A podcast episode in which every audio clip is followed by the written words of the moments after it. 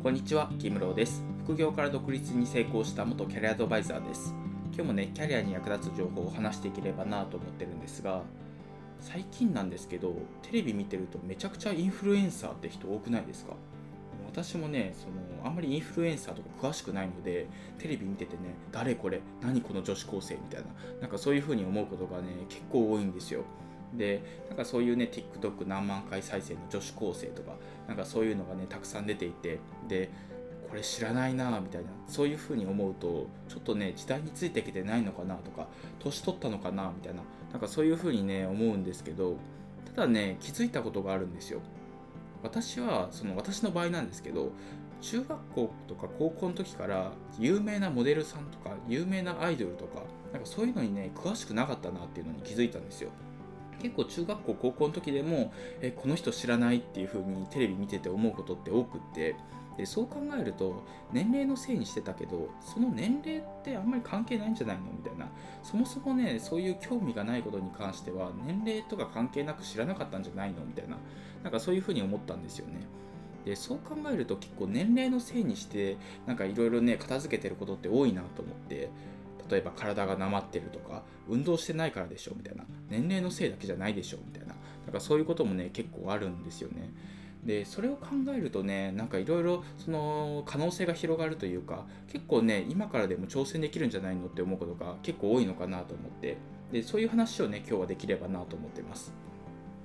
で今回のテーマっていうのが勉強を始めるのに年齢は関係ないっていう、まあ、そういうテーマでね話していければなと思っていてやっぱりねその私の周りとかでも若い時にもっと勉強しとけばよかったとかなんかそういう風にね言う人が結構多いんですよ。で、まあ、若い時の方がね飲み込みが早いから、まあ、今勉強するんじゃなくって若いうちに勉強しとけばよかったなとかなんかそういう風にね考えるところとかそういう時があるのかなと思うんですけどただねそれって結構間違いかなと思っていて確かにね暗記力とか昔の方があると思うんですよ。ただその若い時の勉強と今の勉強って全然違うかなと思っていて学生の時の勉強って数学とか理科とかなんかサインコサインタンジェントみたいななんかそういう感じだったじゃないですか。で社会人の勉強ってなんかそういうのではなくってもっとねその営業マンが営業のねノウハウを勉強するとかなんかビジネス本を読んでみて知識を蓄えてあのお客さんのね取り扱ってる商材とかを勉強してみるとかなんかそういう感じじゃないですか。であとはその私の場合だとね新しいビジネスを始めるからそれの勉強をするとかなんか将来につながってる感じがするんですよね。この違いってかなり大きいかなと思っていてやっぱりね自分の近い将来役立つっていうのはねすごいモチベーションになるんですよ。それはこの勉強を頑張ったら給料が伸びるかもしれないとか自分のね稼ぎになるかもしれないとかなんかそういう風に考えられるとねものすごいモチベーションになるじゃないですか。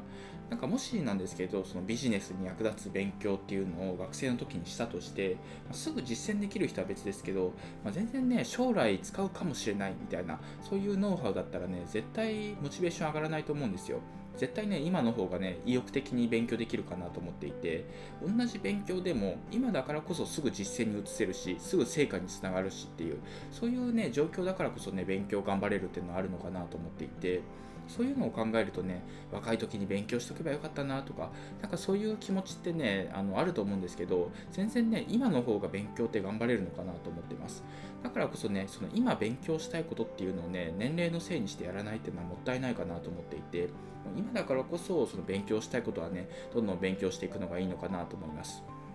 で中にはなんですけどそのちょっと忙しいから勉強できないと。なんか学生の時の方が時間があったからいろいろ勉強できたのにっていうそういう理由で考えてる人もいるのかなと思うんですけどただねやっぱり勉強っていうのはモチベーションが一番大事かなと思っていてもしね時間がない状況でもきっと休みはあると思うのでその休みの日のね1時間とか2時間ぐらいからね少しずつ勉強を始めてみるんですよ。でそこからね少し本を読んでみたりとかなんかそういうのを始めてみることでまあできることというかまあ、作れる時間っていうのも増えてくるのかなと思っていてやっぱりモチベーションが大事なのでだから勉強をね少しでもいいからねちょっとずつでも始めてみるっていうのがね絶対将来的にすごい大きい成果につながるのかなと思うのでぜひねあのまだ勉強できてないよとかちょっと勉強の始め方とかわからないしちょっとこの年齢だから無理だよとかそういうふうに思ってる人はね全然遅くないと思うのでぜひね勉強を始めてみてください。というわけで今回は以上なんですが勉強を始めるのに年齢は関係ないというテーマで話してきてちなみにこれを聞いてる人の中にはきっとね勉強はしたいんだけれども何を勉強したらいいかわからないみたいななんかそういう人もいるのかなと思っています。なので、もしよければなんですけど、副業演芸場っていうブログを私やっていて、その中でね、まあ、こういう副業いいですよとか、なんかこういうキャリア形成がおすすめですよとか、なんかそういう話をしてるので、もしよければね、合わせて読んでみてもらえたら嬉しいなと思います。というわけで今回は以上です。ありがとうございました。